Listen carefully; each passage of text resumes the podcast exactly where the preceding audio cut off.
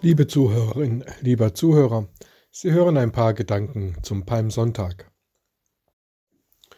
Jesus, du Friedenskönig, noch jubeln sie dir zu, die Menschen, aber ein paar Tage später werden sie dich verleugnen, verraten und für dreißig Silberlinge verkaufen.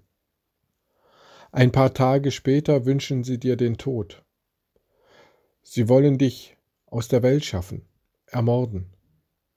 Du bist, Friedenskönig, des Todes schuldig. Jesus, du Friedenskönig, wurdest zum Spottkönig.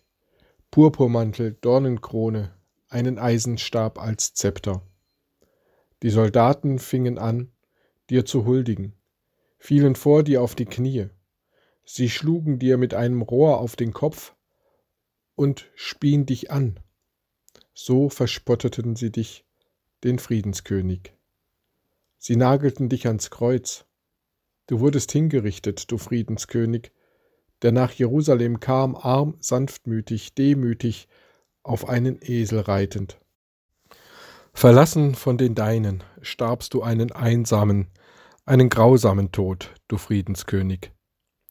Du gingst den Friedensweg bis zum bitteren Ende, durch den Tod hindurch, in ein neues Leben ob man nur so Frieden schaffen kann, der Held für Zeit und Ewigkeit? Ich erinnere mich an deine Worte. Ich sende euch wie Schafe unter die Wölfe. Den Frieden lasse ich euch, meinen Frieden gebe ich euch. Nicht gebe ich euch, wie die Welt gibt. Euer Herz erschrecke nicht und fürchte sich nicht.